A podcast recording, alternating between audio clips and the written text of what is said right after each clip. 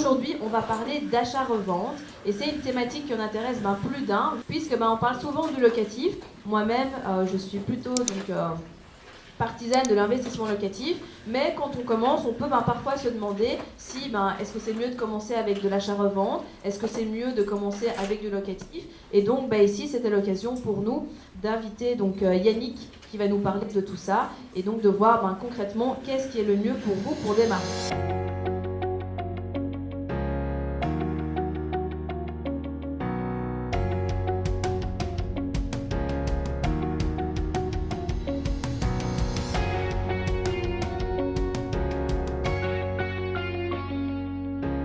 Regardez pas le chiffre d'affaires que vous voulez faire en tant que marchand de biens, si vous faites de l'achat-revente, mais vraiment le bénéfice et ce que vous allez faire avec le bénéfice. C'est à partir de ce moment-là où moi j'ai vu que les différences se font énormément parce qu'on parle beaucoup de chiffre d'affaires, mais finalement pas du tout de ce qu'est-ce que les gens gardent.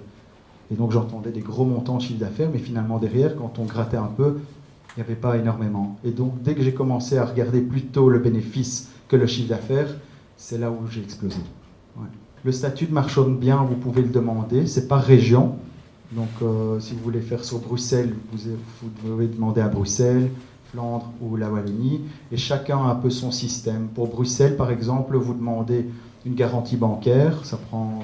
La banque va vite, c'est la SPF Finance qui prend énormément de temps, mais en un mois et demi, vous avez le statut.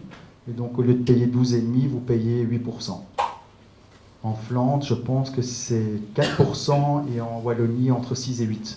Mais euh, je vous cache plus, enfin, je vous cache pas que moi, par exemple, j'ai arrêté mon statut de marchand de biens je préfère payer euh, tout tout de suite et récupérer après, euh, parce qu'il y a des raisons derrière pour les contrôles et tout ça, c'est plus facile. Maintenant, ça dépend du, du, cash flow que vous avez. Mais moi, à un moment, quand le cash flow était devenu plus grand, j'ai arrêté le statut de marchand de biens. Tout le monde peut avoir le statut de marchand de biens. Il faut aller chez sa banque et il y a euh, deux banques qui donnent facilement le statut de marchand de biens, enfin pour donner la garantie bancaire, c'est Belfius et ING. Les autres banques sont un peu moins. moi, j'ai vécu, c'était euh, Belfius très vite, ING aussi. Les autres, un peu. Euh, ce qui est le plus important aussi, c'est dans l'achat-revente, c'est que vous faites votre bénéfice à l'achat et non à la revente. C'est tout le temps à l'achat que vous allez faire le bénéfice. La revente, c'est le prix du marché. Vous n'allez pas pouvoir vendre quelque chose deux fois plus cher que le prix du marché, sachant qu'aujourd'hui aussi, euh, tout est via Internet. Euh, il faut savoir que les acquéreurs sont souvent plus informés que moi-même par, rapport au prix du marché. Avec Internet, ils comparent, euh, on trouve toutes les informations maintenant sur Internet, donc ça fait que avant, quand moi j'ai commencé l'achat-revente il y a plusieurs années, vous aviez peut-être une personne qui rentrait dans le bien, qui disait Moi je l'aime bien, je le prends tout de suite. Aujourd'hui, c'est de moins en moins. Les personnes savent combien est le prix au mètre carré, ils savent combien est vendu euh, l'appartement deux rues plus loin.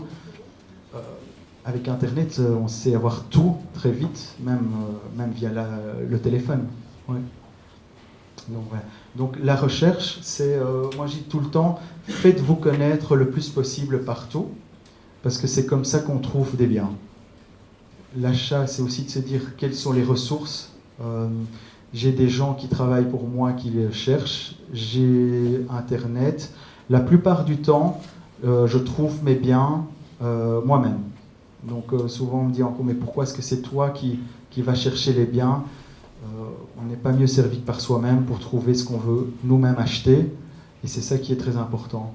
J'ai même une anecdote, c'est qu'un jour il y a un agent immobilier, c'est même pas un agent immobilier, c'est un, un apporteur d'affaires, il m'appelle, il me parle d'un projet pendant plus de 10 minutes au téléphone. Je le laisse parler, je le laisse parler. J'ai une opportunité, 13 appartements près de Schumann, et je le laisse parler. Et finalement, je lui dis, écoute, c'est pas telle adresse. Il fait, oui, oui. Je fais, j'en suis propriétaire. Donc c'est quelqu'un qui me proposait à moi-même quelque chose dont j'étais propriétaire.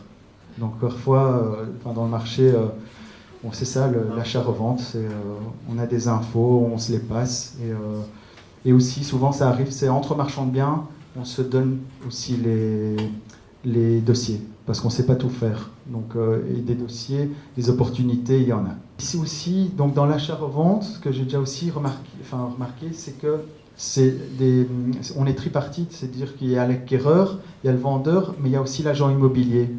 Et donc, il faut travailler en, en équipe. Donc, euh, parce que je vais parler après d'un autre point qui est, euh, moi je travaille beaucoup avec des options aussi. Et euh, les options finalement, c'est, je dois transmettre le document à l'agent immobilier et l'agent immobilier doit convaincre le propriétaire derrière. Mais je ne sais pas si finalement ça va se faire, ça va pas se faire, ou est-ce qu'il va bien le faire?